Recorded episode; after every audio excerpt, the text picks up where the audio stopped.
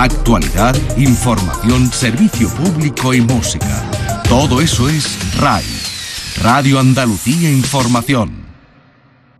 En RAI fin de semana. La memoria. Con Rafael Guerrero.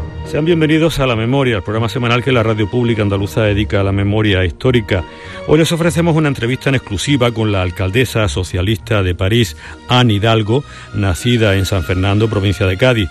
Su padre y su abuelo fueron perseguidos por el franquismo, de cuya represión huyeron en la terrible depandad de Málaga, entre los más de 200.000 refugiados, muchos de los cuales acabarían exiliados en Francia. Soy lo que soy porque mi abuelo fue lo que fue y mi padre me lo contó. Eso dice Hidalgo, Ana Hidalgo, orgullosa de haber escuchado muchas veces la memoria oral de su padre, que después ha visto confirmada por los historiadores. Su abuelo Antonio fue uno de los muchos miles que se dejaron engañar por las falsas promesas de Franco de quien no tuviera las manos manchadas de sangre podría regresar sin miedo a casa. Su abuelo fue condenado a 30 años de cárcel en una farsa judicial con pruebas falsas. Me eché a llorar cuando leí el expediente del Consejo de Guerra contra mi abuelo que me trajo la ministra de Justicia Dolores Delgado. Eso dice también en la entrevista Ana Hidalgo, que aunque preocupada por el debate memorialista en España, elogia la política del gobierno de Pedro Sánchez al tiempo que lamenta que la oposición tenga poco respeto por la memoria histórica pero es optimista. Este debate ya está ganado, eso dice. La alcaldesa de París defiende la educación, la historia, la cultura y la literatura, elogiando la enseñanza en la escuela pública y laica francesa que refuerza, según ella, los valores republicanos de libertad, igualdad y fraternidad. En Rey Fin de Semana, la memoria. Radio Andalucía Información. Tal vez por la referencia personal de su abuelo, primero exiliado y luego represaliado por Franco, nuestra ilustre invitada de hoy se haya distinguido por su sensibilidad memorialista es para mí un placer dar la bienvenida a la memoria a Anne Hidalgo, gaditana de nacimiento en San Fernando y alcaldesa de París desde 2014, una política socialista que ha impulsado desde hace años el reconocimiento público al más alto nivel de los republicanos españoles en París, que es su ámbito de influencia, y especialmente a aquellos mm, valientes, en su mayoría anarquistas, que fueron los primeros en entrar en la capital francesa como libertadores del vergonzoso yugo nazi que soportaron los parisinos durante cuatro años y medio. Me refiero a aquellos soldados españoles de la legendaria compañía número 9 de la división Leclerc. Ana Hidalgo, alcaldesa andaluza de París, mujer muy comprometida con la memoria, le quiero dar las gracias por haber aceptado la propuesta de esta entrevista en exclusiva para la radio pública de Andalucía para hablar de memoria histórica. Bonjour madame et bienvenue a la memoria. Muchas gracias y, de verdad eh, encantada de estar en, este programa. Buenos días a todas y todos. Eh, Anne o Ana, ¿cómo prefiere que le llame? Porque usted es francesa con apellidos españoles y nacida en San Fernando, Cádiz. De verdad, cuando estoy en, por mi tierra en, Cádiz me, dicen Ana y, aquí me dicen Anne, de modo que la, de, las dos maneras me, me conviene. Yo, yo soy la misma persona, ¿no? Nacida en España y, y, aquí en Francia desde muchísimos años y con la doble nacionalidad y, y, con esta doble cultura que finalmente es una cultura europea. Claro que sí. Ana Hidalgo es la primera mujer de origen extranjero que llega a la alcaldía de París. Ahora como alcaldesa lleva siete años, aunque llega trabajando en la alcaldía 20 años, anteriormente como eso ¿Ha costado mucho trabajo, en su caso, hacerse un hueco y ascender en la política partidaria, tanto en el Partido Socialista francés como en la institucional, en una gran nación como Francia, habiendo nacido en una familia modesta inmigrante procedente de Cádiz? Mira, creo que he trabajado mucho, he tenido la suerte de, de tener mm, alrededor a mis padres que mm, que, y a mi hermana que, que nos gustaba la escuela. Tuvimos la suerte también llegando mm, con la inmigración española en los años 60 aquí en Francia, mm, primero en Lyon, en la segunda ciudad de Francia, la suerte de de que nos guste la escuela, de que aquí había escuela gratuita, pública, laica, y, que todo esto ha sido algo que, claro, mm, ha favorecido lo, lo, lo que he podido hacer tanto en mis estudios como luego en mi vida profesional y en la vida política. Mm, por supuesto es difícil mm, entrar en vida política, sobre todo cuando eres una mujer, además cuando no viene de los círculos del poder más clásico, pero ¿cómo decir? No me ha parecido tan difícil la cosa, porque lo he hecho siempre con mm, muchísimas ganas de, de, comprender, de, de aprender, de también cambiar, cambiar las cosas alrededor, cambiar el mundo. Yo creo que llevamos toda esa ilusión cuando estamos comprometidos con, con un ideal político y de modo que, claro, sí ha habido momentos difíciles, pero mm, creo que mm, no ha sido tan difícil, ha sido mucho más difícil para mis padres, para mi padre. Y, y bueno, yo mm, de alguna manera mm, todo lo que ellos sacrificaron eh, he podido yo realizarlo también con mi ideal y, y aquí estoy. Y, hoy claro lo que quiero hacer es también que jóvenes personas que mm, bueno han nacido mm, o en Francia o en otra en otros sitios del mundo que tengan las oportunidades también de, de estudiar de de organizar su vida, de decidir de su vida. Ahora para mí eso es lo más importante, ayudar, ayudar a que otros no tengan dificultades y, y que puedan acceder a sus sueños, a su, bueno, a su ideal y en esto estoy muy comprometida como alcaldesa y como mm, persona política, ¿no? Eh, quería preguntarle ya entrando en materia de dónde le viene a usted esa conciencia memorialista, de memoria democrática que no es común en España y ya que usted me hablaba antes de la de la escuela, de la escuela pública donde se ha educado usted allí en Francia, no sé si sabe que la historia de nuestro pasado reciente es mal enseñada en España. Durante el franquismo se enseñaba apología del franquismo con una demonización de la Segunda República y de los demócratas republicanos. Pero después en democracia muchos libros de texto siguen mostrando mitos y leyendas de la dictadura y muchos profesores prefieren acabar con el temario a comienzos del siglo XX para no complicarse la vida. Le pregunto, en Francia, siendo usted niña y luego adolescente, ¿recibió una enseñanza de la historia acorde con los principios democráticos?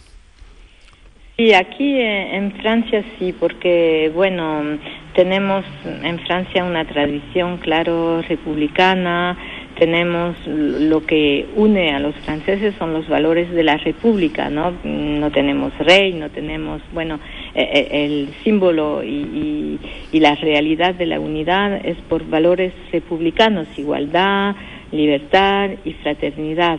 Y es verdad que en Francia yo recibí esa educación y además en aquella época, en los años 60, cuando empecé con la escuela, todavía había eh, en la educación nacional francesa muchos profesores que querían también transmitir, ¿sabe? Hay una tradición aquí en Francia también de lo que se llamaban los hussards de la que eran los profesores, los institutores que mm, estaban aquí para, claro, aprender y, dar mm, toda la transmisión de, conocimiento necesario a los niños, pero también la transmisión de los valores. Y, yo he, tenido el beneficio de, esta historia, pero también en mi casa. Creo que, que la suerte que tuvimos en todo esto también con mi hermana, es que mi padre nos contó mucho, mucho, mucho. Él no se quedó callado. Yo, yo sé que mm, es algo muy importante cuando la transmisión también de una historia, esto de mi historia española, de la historia de,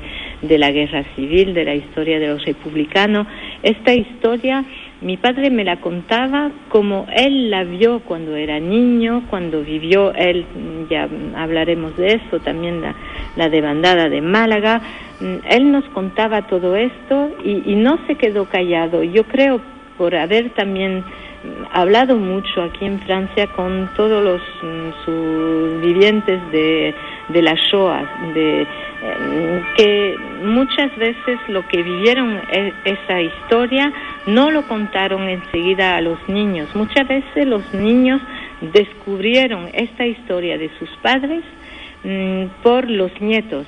La suerte que tuvimos mi hermana y yo es que mi padre nos contó todo esto y no se quedó en un silencio, que el silencio puede dejar interpretaciones, puede dejar algo que mm, es como secreto, algo como eh, oscuro, ¿no? En, su historia. Y, yo creo que la suerte que tuvimos es que mi padre mm, lo habló muy claro y, y nos los contó, no con el odio de, lo, de los que habían hecho todo esto, pero también con esta, mm, con esta como decir, estos valores de que la democracia, de, que la república, de que mm, esta idea que, que, teníamos que ser, em, trabajar la igualdad, que la educación, que la cultura eran lo que podía emancipar al pueblo, mm, todo esto él no, no, lo, no lo transmitió contándonos su historia. Y, para mí esto es clave eh, eh, eh, en, este, esta consideración que tengo yo de, de la importancia de la historia, de su transmisión. Bueno, mi padre que, que, ya no está con nosotros, pero mm, tengo siempre lo que nos contaba de, de, la carretera de Málaga, él nos decía, pero años y años después nos decía, aquí en esta parte, aquí eh, eh, en, en esta parte de la carretera, yo vi a una mujer que estaba dándole a mamar a su hijo y estaba muerta porque había habido ah, los bombardeos y aquí cayó y aquí cayeron y mi padre, su padre, mi abuelo, que después de cada bombardeo se levantaba diciendo estamos vivos, aquí estamos intentando recuperar a sus hijos y hijas porque también, claro, eh, en esos momentos se podía perder a los hijos y, y, contando que mi abuelo tenía eh, ese, eh, ese miedo de que en esas desbandadas pierda a los hijos o que mueran todos en el camino. Todo esto hay que contarlo, ha sido un sufrimiento grandísimo y no se puede quedar como algo en el olvido de la historia. Es la historia humana que han vivido miles de personas que muchos no sobrevivieron a esto y hay que contarlo y hay, hay que aceptarlo como parte de una historia nacional y en una historia nacional siempre hay cosas que mm, todos pueden, pueden aclamarla y otras no, pero hay que contarlo y hay que reconocer incluso la dificultad de lo que significa reconocer esa historia, porque sí han habido, han habido hechos que han sido terribles.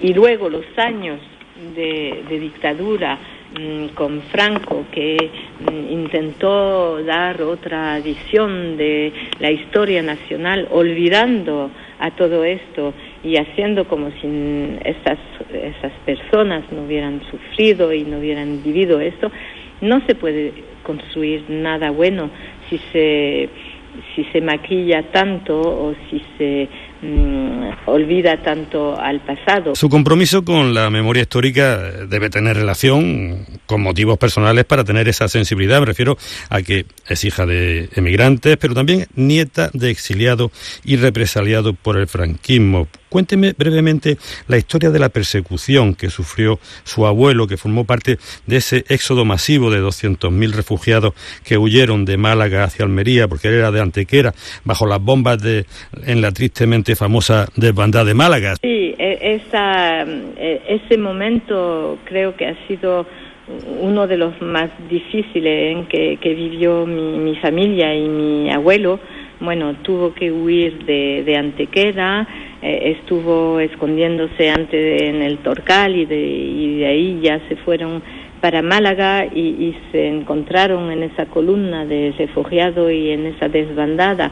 Y, y, lo que nos contó mi padre es que mm, en este camino que hicieron él veía, claro, había bombardeo, bombardeo, por, por, la aviación, bombardeo por también los barcos que estaban eh, eh, en, bombardeando a todas las columnas de refugiados que eran civiles, ¿eh? mm, eran familias que estaban huyendo y, nos contó todo esto con también momentos mm, que, a mi padre lo marcaron toda su vida, nos, nos contaba en cada, en cada eh, sitio del camino de, la desbandada de Málaga, lo, lo, los recuerdos que tenía él de gente que había muerto, de mujer que estaba muerta con el niño amamando en sus brazos. Bueno, todo esto ha sido algo muy difícil y, el miedo, el miedo en esta huida, el miedo de morir, el miedo de perder a, su familia y a sus hijos, porque también en la desbandada cuando eh, caían las bombas, las familias, todo el mundo corría por, bueno, para esconderse. Mi padre me contaba también que su hermano, un poco más pequeño que él, le decía cada vez que salían de un bombardeo, es que estamos vivos todavía, porque... Mm aquello era algo mm, increíble, pero mm, a mí lo que me lo que me ha marcado mucho es que esta historia que me ha contado mi padre desde siempre, ¿eh? desde que éramos niño niña, nos contaba esta historia cuando he leído mm, también los documentos históricos sobre la desbandada de, Málaga. Por cierto, porque perdón, Dolores Delgado le, entregó hace un par de años el expediente del juicio que había buscado el historiador almeriense Fernando Martínez, el expediente del Consejo de Guerra con que el franquismo condenó a su abuelo, que era una auténtica pantomima judicial con pruebas falsas, ¿no?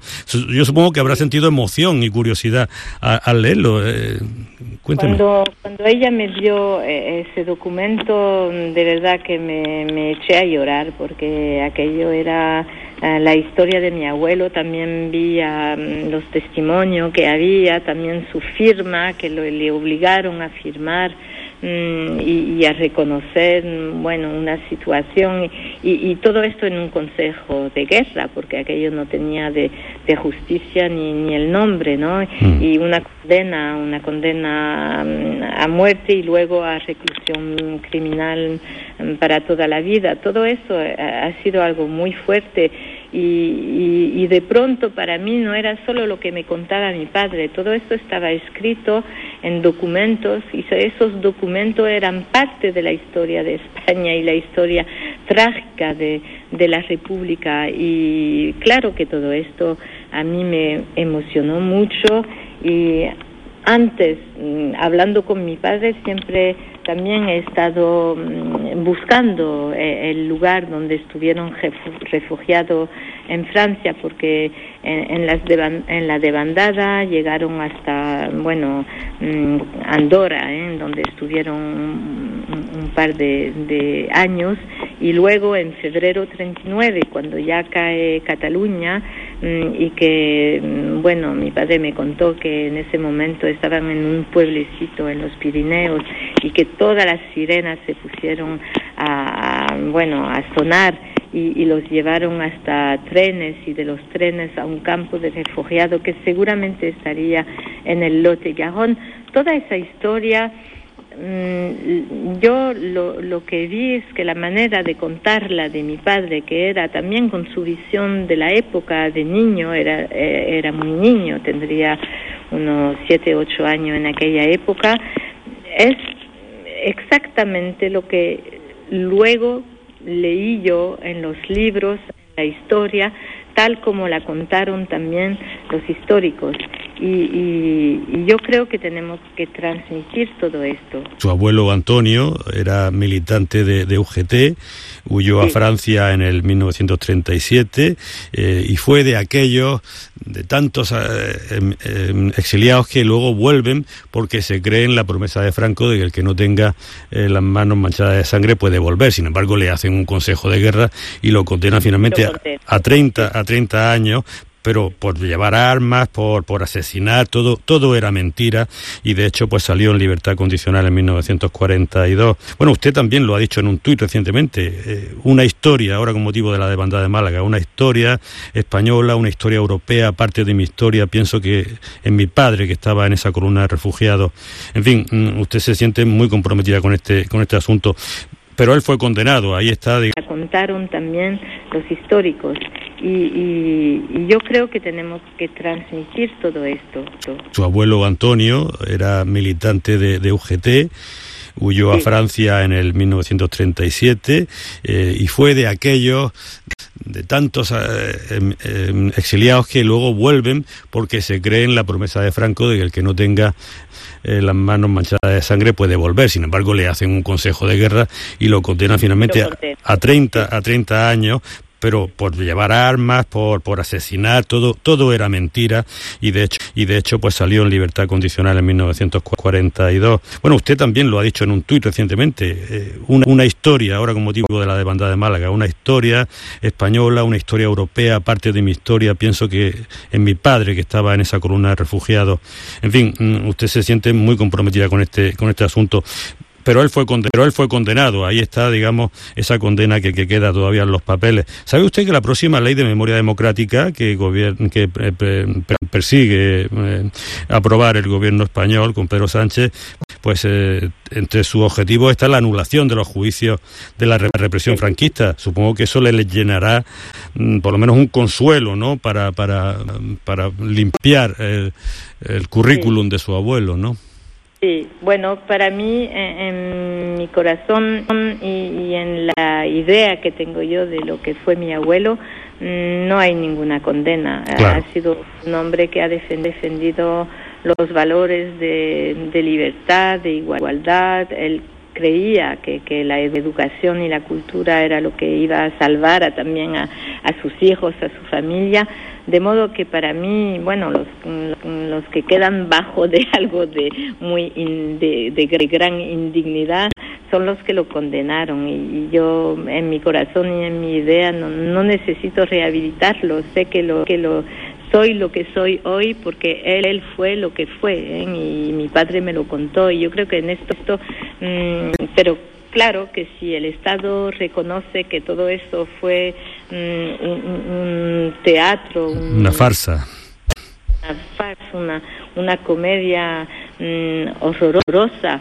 que destrozó tantas vidas y que si lo reconoce hoy el gobierno de España, claro, claro que es también una satisfacción para todas las familias de decir todo eso fue mm, algo horroroso. Estas vidas han sido destrozadas y, yo muchas veces, sabe, aquí en Francia cuando llegué conocí a una persona que, que, quiero mucho, que se llama Etienne Rodagil.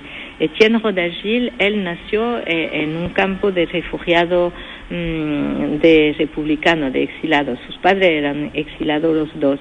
Y él fue un escritor, escribía canciones muy famosas y mm, él me dijo un día cuando cuando lo, lo conocí aquí en Francia, quiso conocerme en cuanto, en cuanto me llegué a la alcaldía en 2001, él me dijo, tú eres la prueba de que Franco ha perdido. y eso me mucho, de verdad, de verdad que en ese momento pensé mucho en, mi, en mis abuelos y también en mi padre, porque sí, los que hemos sobrevivido, porque hemos tenido la suerte de tener abuelos y padres que han podido también darnos esta energía y esta fuerza, lo que los que hemos sobrevivido y, que hemos podido construir nuestra vida con la libertad y con la, la conciencia de esta historia y también con la conciencia de que transmitir esta historia para ser libres y iguales,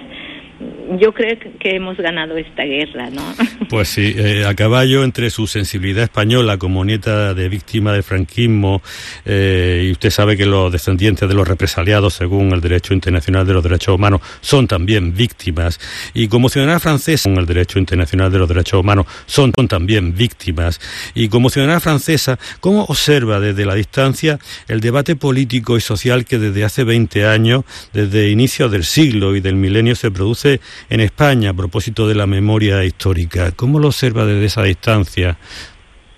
Yo, bueno, lo observo también con, con, lo que veo del debate histórico en Francia, es decir, que son cosas muy difíciles y, que hay que llevarlas con mucha determinación, con determinación porque mm, hay que plantear la historia tal como fue y que hay mucha gente que no quieren que se plantee tal como fue porque quieren mm, transformar a esa historia para hacer una historia de mm, de la de una dominación que, que, sigue no cuando llegó mm, cuando accedió Pedro Sánchez al gobierno como presidente del gobierno mm, vino a visitarme aquí a, París y, le hice visitar el jardín de la Nueve que está eh, en el ayuntamiento la Nueve esa compañía que, que liberó París que fueron los primeros en entrar en París eh, en agosto 44 para la liberación.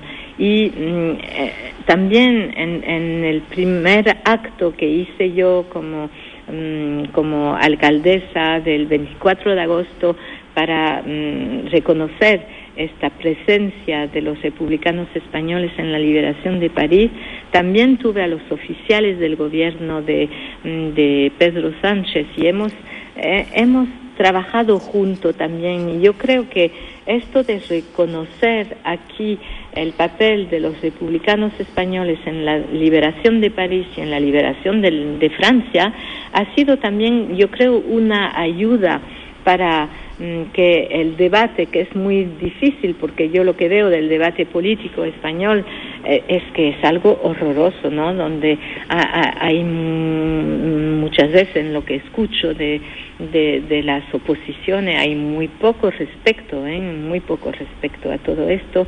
Mm, yo lo que veo es que esta legitimación también de lo que los republicanos han contribuido, españoles han contribuido a la liberación de, de París y de la Francia y a la liberación de Europa, es también algo muy importante porque ha habido algo que era como cortar la historia, algo muy importante porque ha habido algo que era como cortar la historia de España que, que, no tenía relación con la historia luego de la liberación de frente al nazismo. ¿Por qué? Porque la dictadura había permanecido en España.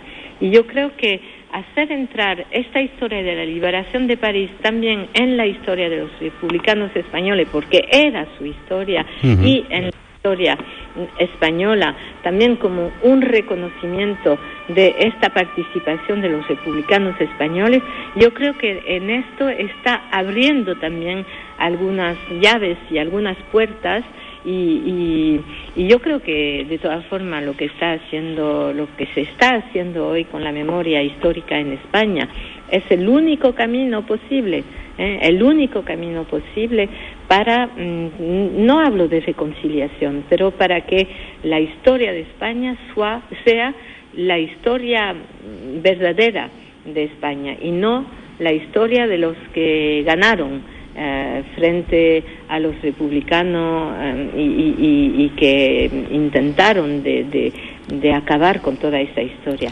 Leo mucho también, sabe, a Almoneda Grande, a todo lo que escribe. Yo creo que también por la literatura hay muchas cosas que, que se aprenden, que se transmiten y que permiten al debate sobre la memoria histórica eh, en España de, mm, bueno, yo creo que hemos ganado también eh, eh, ese combate, aunque habrán polémicas, habrán oposiciones, pero yo creo que está ganado ya este debate sobre la historia española y, lo que la República, lo que el pueblo español con esa elección de la República Española y los combatientes que fueron muy valorosos de la República Española, donde habían socialistas, comunistas, anarquistas, gente humanistas, esta historia ya pertenece a la historia de España, pero también a la historia de Europa. Réfugié, tu as tous les droits. España, pero también a la historia de Europa. Réfugié, tu as tous les droits. Marcher à quatre pattes ou pas de loi.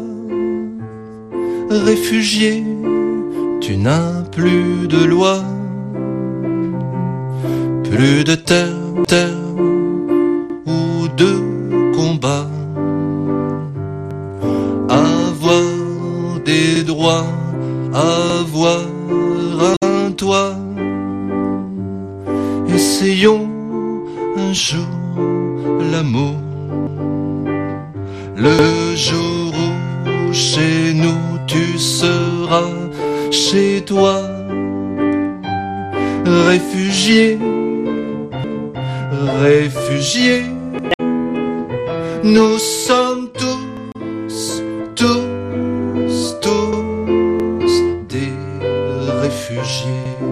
De escuchar a Julien Clerc que cantaba Refugié, una canción que había escrito Etienne Roda Gil, hijo de republicanos españoles que nació en un campo de concentración francés.